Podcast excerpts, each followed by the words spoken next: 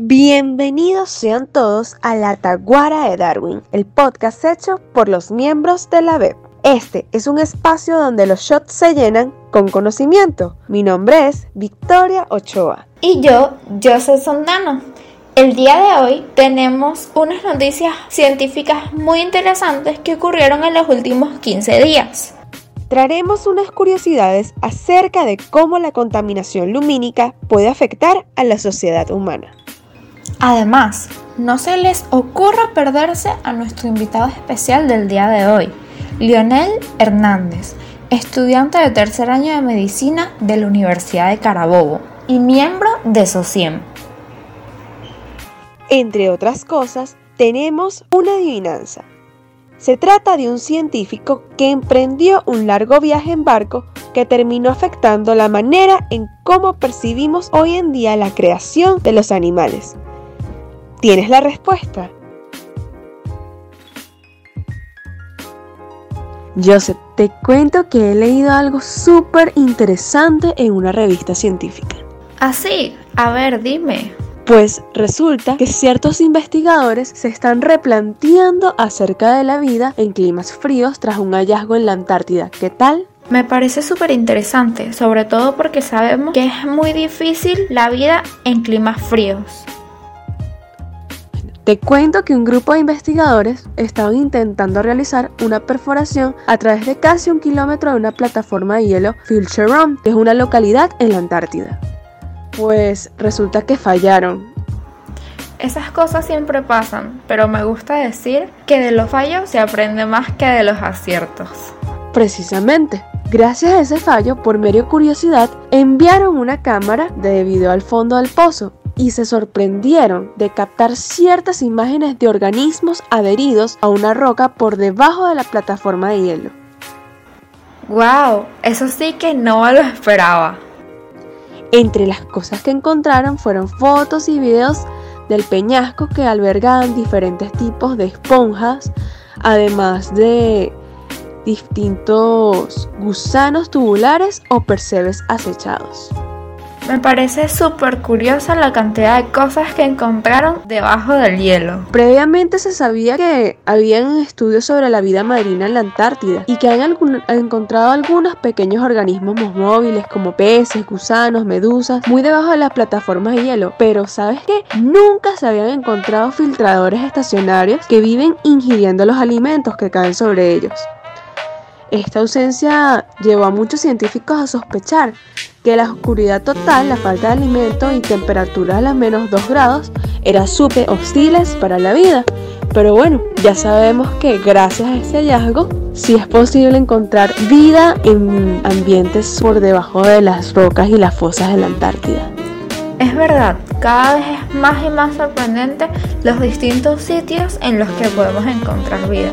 Y hablando de encontrar vida en sitios inimaginables, ¿te acuerdas de que lanzaron una expedición a Marte? Pues resulta que esta expedición es para ver si existe vida o existió vida en ese planeta. Que lleva por nombre el rover Perseverance. Wow, estuve viendo algo sobre eso, pero me gustaría saber más. Luego de mucho tiempo de viaje, tocó el suelo marciano hace una semana. Y de modo de que regrese a la Tierra con información si realmente hubo o hay vida en Marte. Además de eso, el Perseverance carga consigo un pequeño helicóptero, el cual comenzará a operar para tomar fotos de la Tierra desde Marte. Ya quiero ver esas fotos. Me encantaría. Una cosa que me pareció muy curiosa es que el Perseverance aterrizó en el cráter Jacero, donde los científicos piensan que hace 3.500 millones de años era un lago que alimentaba un río donde se depositaban sedimentos de la formación delta. Y la NASA cree que este antiguo delta fluvial podría haber presentado moléculas orgánicas o otra señal de vida microbiana, por lo que se estudiarán las rocas para ver si realmente cómo evolucionó el planeta con todo este tiempo que ha pasado.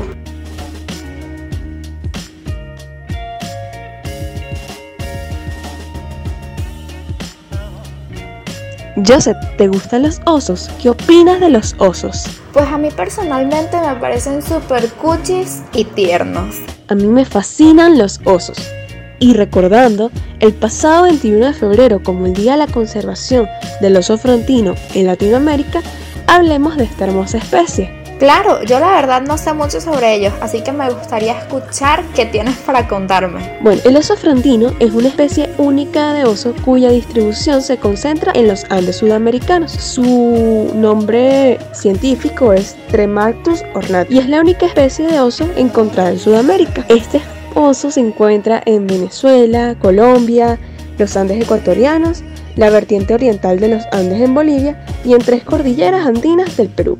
Wow, o sea que realmente tenemos un oso que es solo para nosotros. Es súper interesante, ya que este oso se encuentra en gran variedad de hábitats, desde el desierto hasta matorrales, bosques y pastizales de alturas que van desde 250 hasta 4.750 metros sobre el nivel del mar. O sea que me los pueden comprar literalmente en cualquier sitio. Y además, este oso, el oso andino o frontino, es la única especie encontrada en Sudamérica y en nuestro país Venezuela, lo que lo hace sumamente importante como parte de nuestra fauna venezolana. Me encanta, ojalá y pudiera encontrarme uno. Para reconocer este oso, sobre los demás osos, sus características son de que son de una talla mediana, que mide entre 1,75 y 2 metros de longitud, pesa aproximadamente entre 140 y 170 gramos, kilogramos y su pelaje es generalmente negro pero puede variar entre café hasta rojizo. En su rostro y pecho tiene una particular coloración con color crema que asemeja unos lentes lo que le ha dado su nombre más común, oso de anteojos. ¡Ay, qué lindo!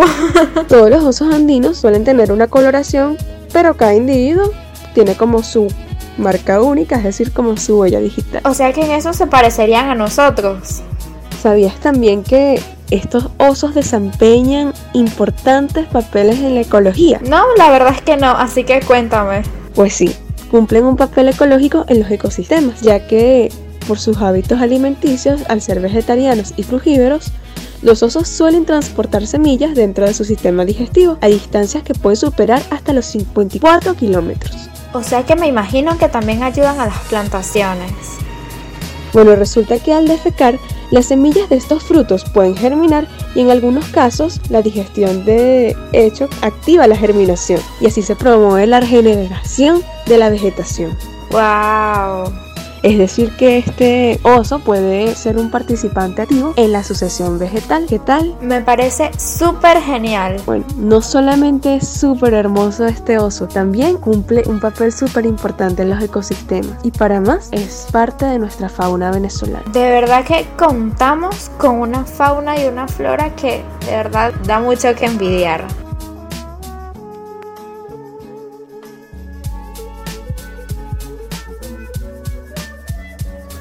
Oye Vicky, ¿te acuerdas toda la controversia que hubo cuando lanzaron la vacuna rusa contra el coronavirus? Sí, totalmente. Muchísimas especulaciones a nivel mundial. Pues resulta que la vacuna por fin fue probada y supuestamente tiene una eficacia del 92%. Bueno, como ya sabemos, la controversia sobre todo fue porque lanzaron la vacuna mucho antes de que publicaran los datos científicos finales del ensayo.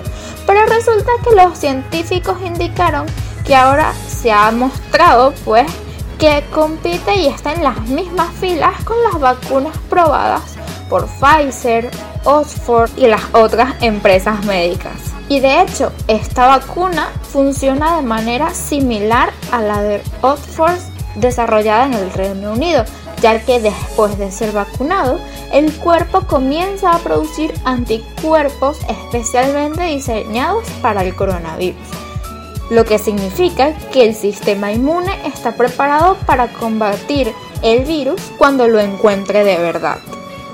Qué excelente noticia, es decir, que es más segura. Sin embargo, supongo que hay más efectos secundarios. Obviamente se esperan algunos efectos secundarios de la vacuna, pero los mismos suelen ser leves como dolor de cabeza, cansancio, un poco de fiebre, pero nada del otro mundo. No lo imaginé. Pero qué bueno saber eso. Esto es un gran avance. Hasta el momento no ha habido muertes o enfermedades graves en el grupo vacunado relacionado con la inmunización. Además de en Rusia, la vacuna ha sido utilizada en otros varios lugares como Argentina, Hungría, Estados Unidos, Irán y hasta aquí en Venezuela. ¿Qué te parece? Es decir, que hay más aceptación a nivel mundial. Bueno, si bien como todos sabemos ver para creer, porque es indispensable saber si realmente funciona o no, debemos tener cuidado de no ser demasiado críticos con el diseño de las vacunas de otros países. Pero sin embargo, yo esperaría personalmente para ponérmela porque yo le tengo un miedo a las agujas que no tienes ni idea. A mí no me dan miedo, pero opino que sí, las vacunas son muy necesarias para que la humanidad salga victoriosa de esta pandemia. Bueno Vicky, y no sé qué opinas tú, pero yo creo que ya va siendo hora de ir a prepararnos para empezar este programa. Claro que sí, ya es tiempo de abrir la taguara.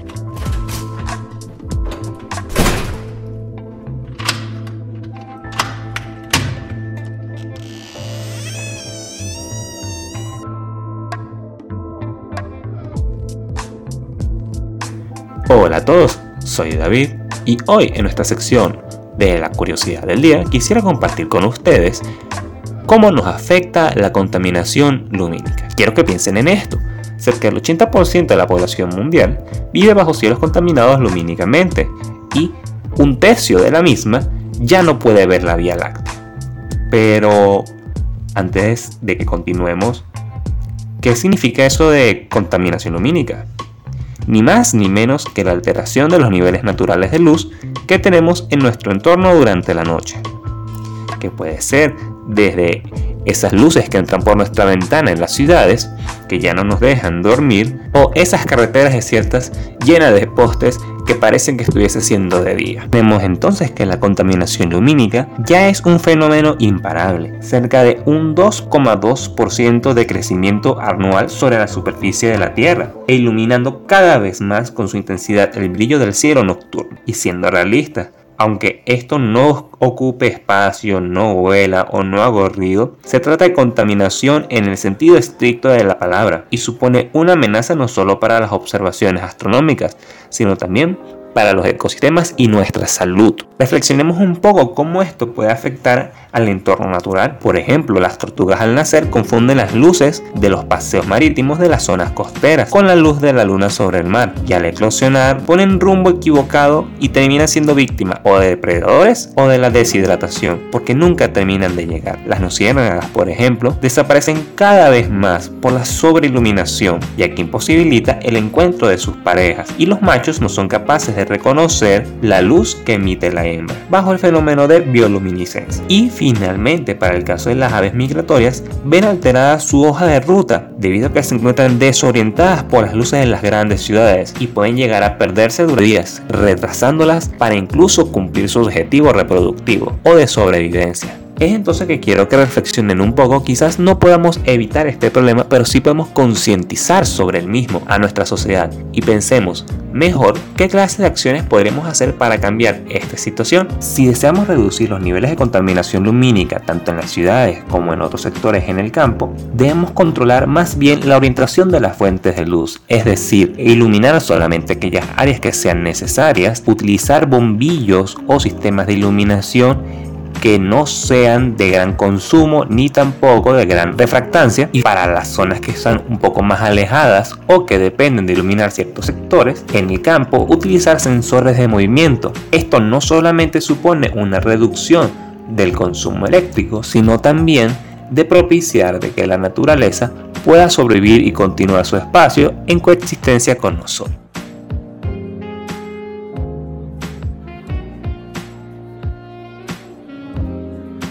Vaya, estoy cansado luego de este día tan laborioso. Voy a preguntar en esta taguara.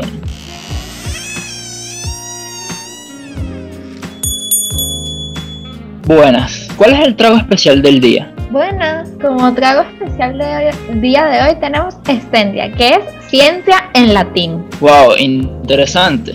¿Y por qué se llama así? ¿Cuál es el motivo de eso? Bueno, el motivo de esto es porque ciencia significa conocimiento o saber de varios campos y realmente en nuestra sociedad es muy importante la ciencia.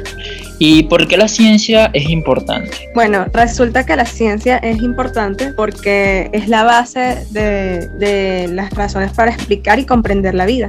Incluso ha permitido resolver muchos misterios de la humanidad y contestar muchas preguntas. Por eso, básicamente, para mí la ciencia es importante. ¿Qué opinas tú, Joseph? Bueno, a mí me parece súper importante la ciencia porque da esas respuestas a todas las preguntas, ya sean absurdas o o no lo sean o sean muy importantes para el desarrollo de una sociedad completa, la ciencia es la que nos da esas respuestas lógicas que explican todos estos fenómenos que pasan constantemente a nuestro alrededor. Ok, este, ¿y cómo yo puedo verificar eso, esos fenómenos? ¿Cómo, ¿Cómo se verifica? ¿Hay algún método específico para, para comprobarlo? Claro, está Sí, está el método, seguir básicamente el método científico que resulta en una serie de pruebas, establecimiento de una hipótesis, a partir del establecimiento de la hipótesis, luego, se, luego del planteamiento de las pruebas se realizan las pruebas y luego se hace como una discusión de los resultados para ver si es certera la hipótesis, se rechaza o se acepta. Eso es como tal el método científico. Ok, entonces lo que me dices es como que si se realizara una sistematización, ¿no? Como si clasificaras todo, todos esos puntos. Claro, eso es lo que se busca, pero muy curiosamente a mí me parece esto súper curioso cuando uno eh, descubre algo o tiene una respuesta a algo, no siempre se siguen los pasos de manera sistemática. No sé si se han dado cuenta que a veces uno tiene las respuestas antes de hacerse las preguntas. Suena muy loco, pero la verdad pasa muchísimo. Tú encuentras la respuesta a algo y después tratas de verificar si eso realmente es la respuesta a algo. Claro. Es cierto. Sí, sí. Ahora, este, la ciencia tiene factores, no sé, este, algo que predomine frente a otro, no sé, ¿quiénes intervienen allí? Eh, no entiendo la pregunta. Depende de qué te refieres con factores. Claro, o sea, mira, te digo, ¿quiénes pueden intervenir allí? Puede intervenir, no sé, una persona, eh, instituciones, este, no sé, algún método. Ah, ok, como, como algo que, que, que avale. Claro.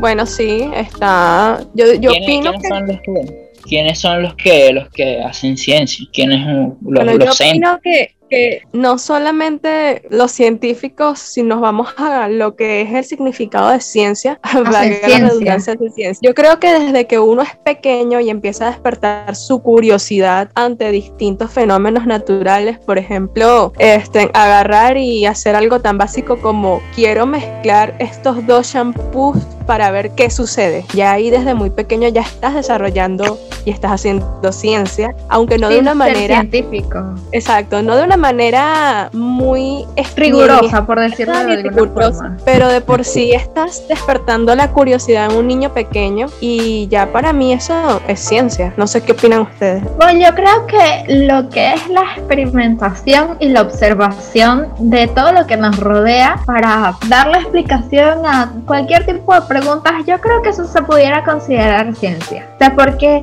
tú ves algo y dices, ah, pero ¿por qué esto es así? O, o, o una sensación o algo, tú dices, ah, mira, esto se ve, no sé, se ve frío, ¿será que realmente está frío? Y tú ves y lo compruebas y dices, bueno, sí, está frío.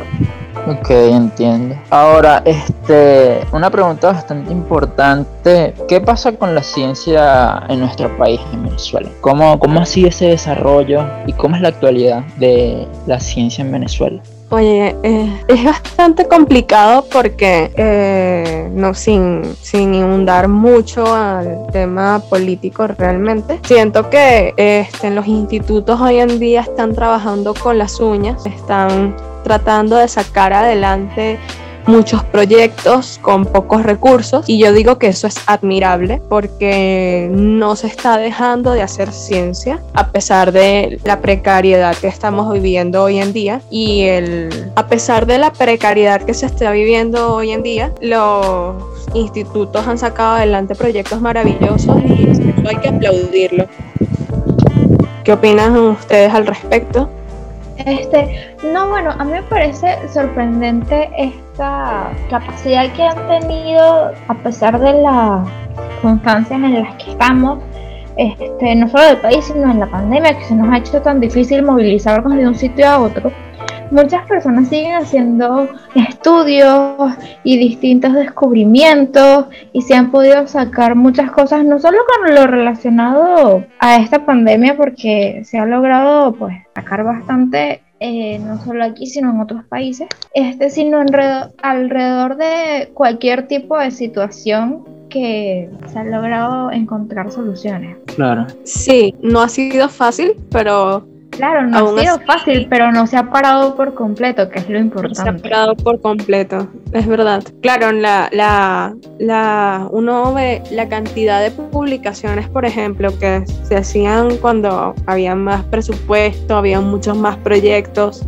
Hoy en día hay menos proyectos, pero opino que la calidad se ha mantenido. Exactamente. Bueno, pero yo quería preguntarte a ti, después de habernos escuchado a nosotras hablando sobre la ciencia, ¿qué opinas tú de la ciencia y qué esperas de la ciencia? Porque una cosa es que uno opine algo de, de que, ay, sí, es muy chévere, no sé qué, pero ¿qué esperarías tú de la ciencia en general? Porque nosotros hablamos de un tipo de ciencia, pero tú ves otro tipo de ciencias diferentes. Nosotros vemos una ciencia más, no digo que completa, pero enfocada en un ámbito diferente. Ok, sí, este, bueno, yo espero de la ciencia que, que claro, que mejore y bueno, se siga actualizando, porque para mí la ciencia es inherente al desarrollo y al progreso de la humanidad. Por ejemplo, cada día surgen nuevas, nuevos estudios, nuevas teorías. Eh, actualmente por la situación por la que estamos pasando, tienen que surgir nuevas vacunas. Al final eso se traduce en calidad de vida. Eso es lo que yo espero de la ciencia. ¿Y cómo percibes tú la ciencia en tu ámbito donde te mueves normalmente? Porque nosotros la percibimos como publicaciones científicas,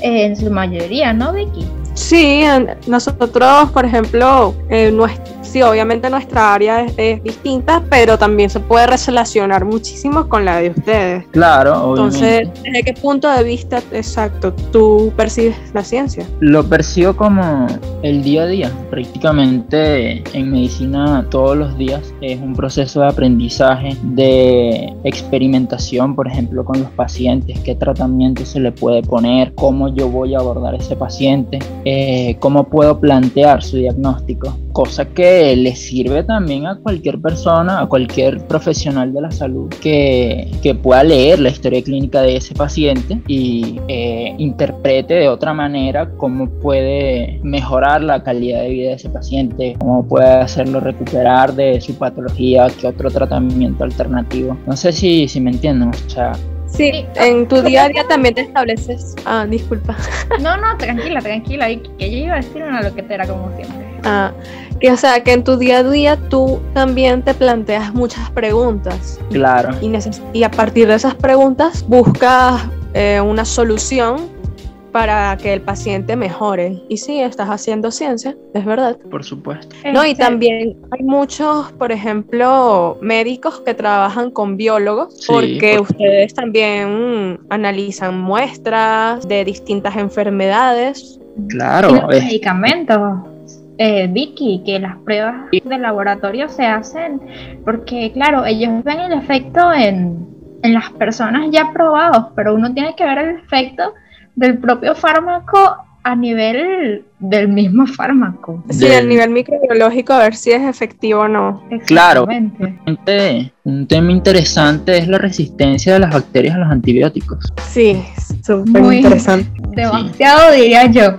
No sé si les ha pasado, pero ah, yo con el conocimiento que tengo este, de microbiología y eso, yo le tengo cierto miedo a, la resistencia de los antibióticos y es tanto así que he llegado al punto de solo tomen antibióticos cuando sea necesario. Cuando sea recetado por un médico no vaya a ser que después te acarree un problema peor por crear una resistencia a los antibióticos en tu es que Eso es lo que hay que tratar de... Eso es lo que hay que tratar de educar a la sociedad. ¿Qué opinas tú al respecto de lo que es educar a la sociedad? Tú como estudiante de medicina. Claro, eso es importantísimo. Vamos a llevarlo a ese mismo punto de, la resistencia a los antibióticos. Este, imagínate las consecuencias a, a largo plazo de, de, eso. Entraríamos a una era post-antibiótica. Sería igual a la era pre-antibiótica antes de que existieran mucha gente moriría debido a infecciones bacterianas. Escucha horrible. Sí, realmente. Y de allí otra vez volvemos a la ciencia, aprendizaje, buscar preguntas, buscar respuestas, porque pueden traer consecuencias más grandes de no de no educar, otra vez vuelvo con la respuesta, educar a la sociedad. Creo que eso es una gran base de todo esto. Pero a mí me parece muy curioso como el hecho de que tú hablaste de, pre y post de los antibióticos, ¿no?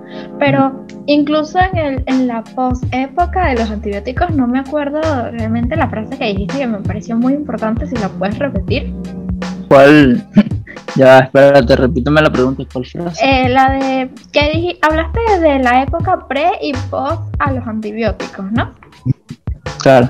Entraríamos en una parte post la creación de los antibióticos cuando exista esta mayor resistencia a los mismos en la sociedad como tal y no en ciertos casos focalizados. Claro.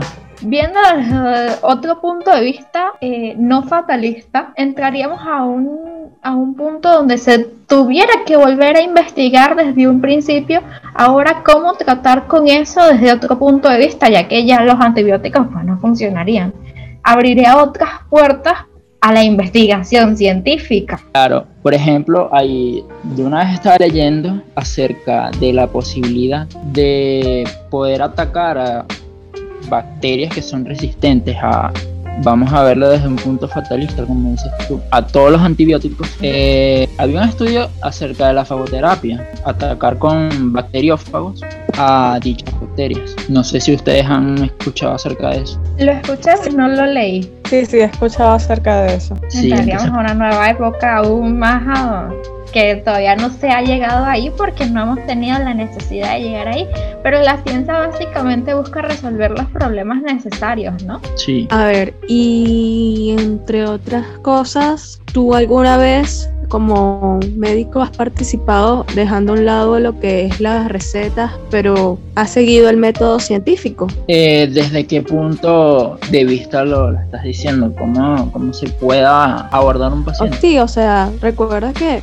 como ya he dicho en principio, el método científico es primero establecer preguntas, luego establecer hipótesis, luego de que planteas la hipótesis, realizas las pruebas y luego ves si aceptas la hipótesis o la rechazas según las pruebas con los resultados. Y a partir claro. de ahí sacas una conclusión del método que utilizas. Claro, por supuesto. Por ejemplo, cuando se le hace una entrevista al paciente, al paciente enfermo, que va hacia tu consulta, tú automáticamente aplicas un, método científico allí. Este, abordas desde la observación, ves cómo el paciente entra, cómo como su estado de salud externo. Eh, luego comienzas a realizarle las preguntas. De esas preguntas tú comienzas a razonar para llegar a una conclusión que es el diagnóstico y la etapa final que sería el tratamiento. Todo eso es prácticamente un método científico. Claro, me imagino que con todas las preguntas también vas descartando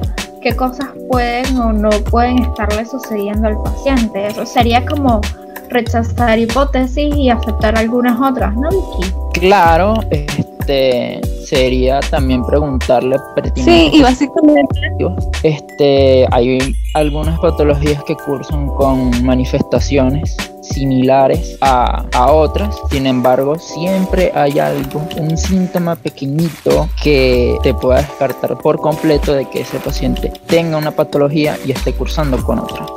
Súper interesante todo lo que nos has dicho. Y bueno, ya creo que para finalizar, nos estamos dando cuenta que eh, así no seamos como tal científicos en el día a día, hasta para cosas muy básicas, utilizamos la ciencia. Es decir, que la ciencia es como la base de nuestro día a día. ¿Qué opinan al respecto de eso? Yo estoy completamente de acuerdo contigo, Vicky. La base de nuestro día a día es estar siempre en constante contacto con la ciencia, indirecta o directamente.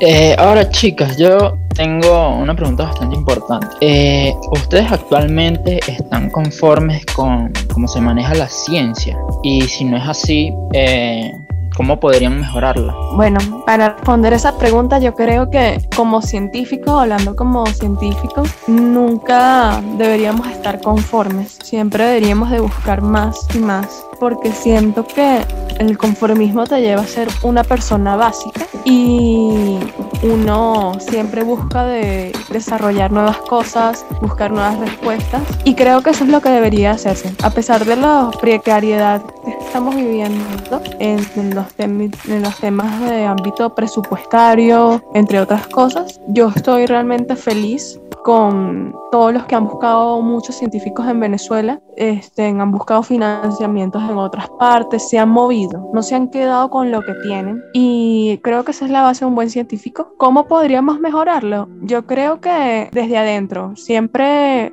ser ambicioso y buscar nuevas respuestas y moverse, nunca quedarse en el lugar. Yo opino igual que Vicky, si perdemos nuestra curiosidad, pues no vamos a poder avanzar nunca y por tanto la manera de mejorarlo es eso, siendo siempre inconformistas con lo que tenemos. Si nosotros empezamos a conformarnos, nunca vamos a seguir avanzando. Bueno chicas, nada más que decir, gracias por este trago especial del día de hoy. Estaba magnífico. Brindemos por la ciencia. Claro que sí, brindemos por la ciencia. brindemos por la ciencia.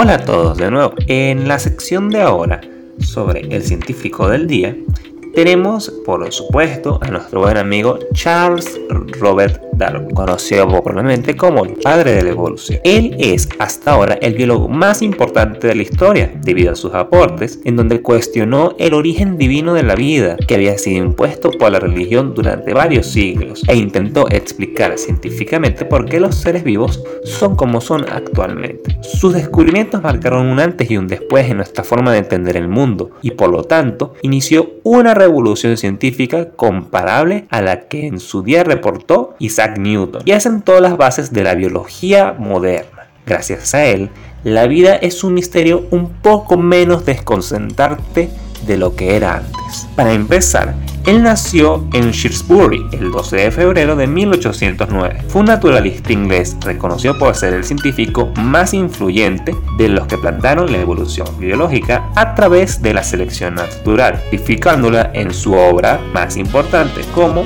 El origen de las especies, publicada en 1859.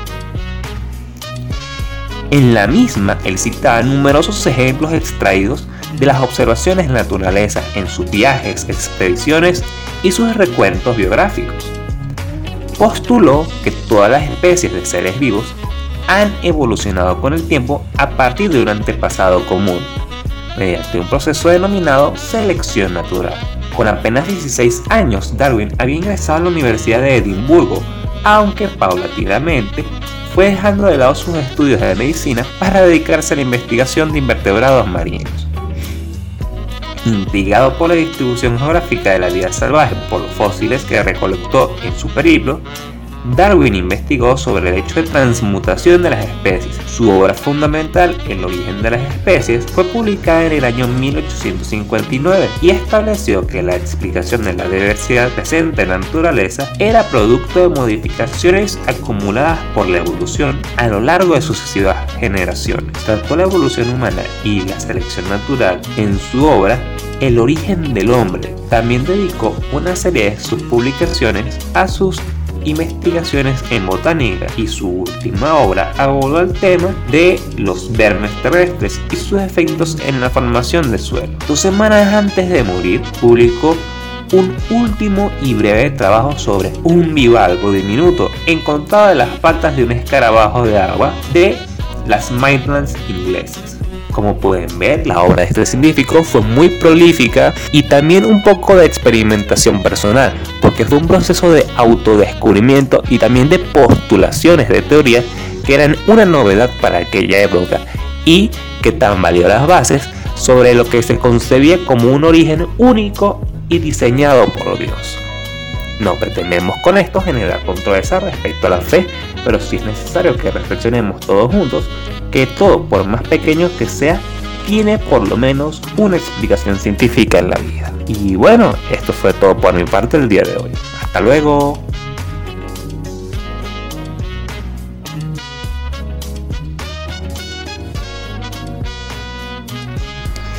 Bueno Vicky, yo creo que ya es hora de cerrar. Vamos a acomodar todo para podernos ir.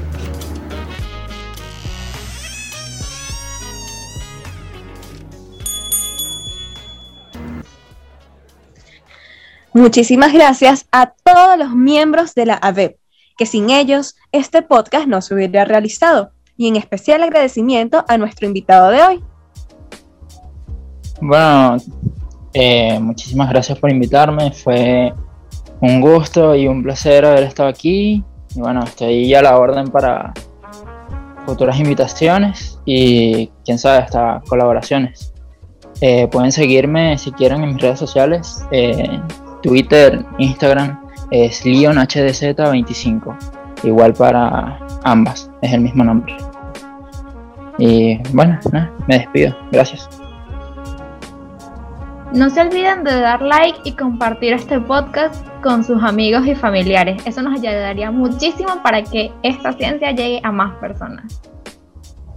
Y nos pueden seguir en nuestras redes sociales como arroba aveb-be en Instagram, Twitter.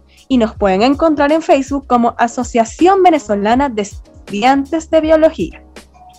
Mi nombre es Joseph Santana y me pueden seguir en mis redes sociales como arroba Joseph14. Y yo soy Victoria Ochoa y me pueden seguir como arroba bicokiwi. Nos vemos dentro de 15 días para un nuevo capítulo de tu espacio científico favorito, La Taguara de Darwin, ciencia al borde de la barra. Chao, chao. Chao.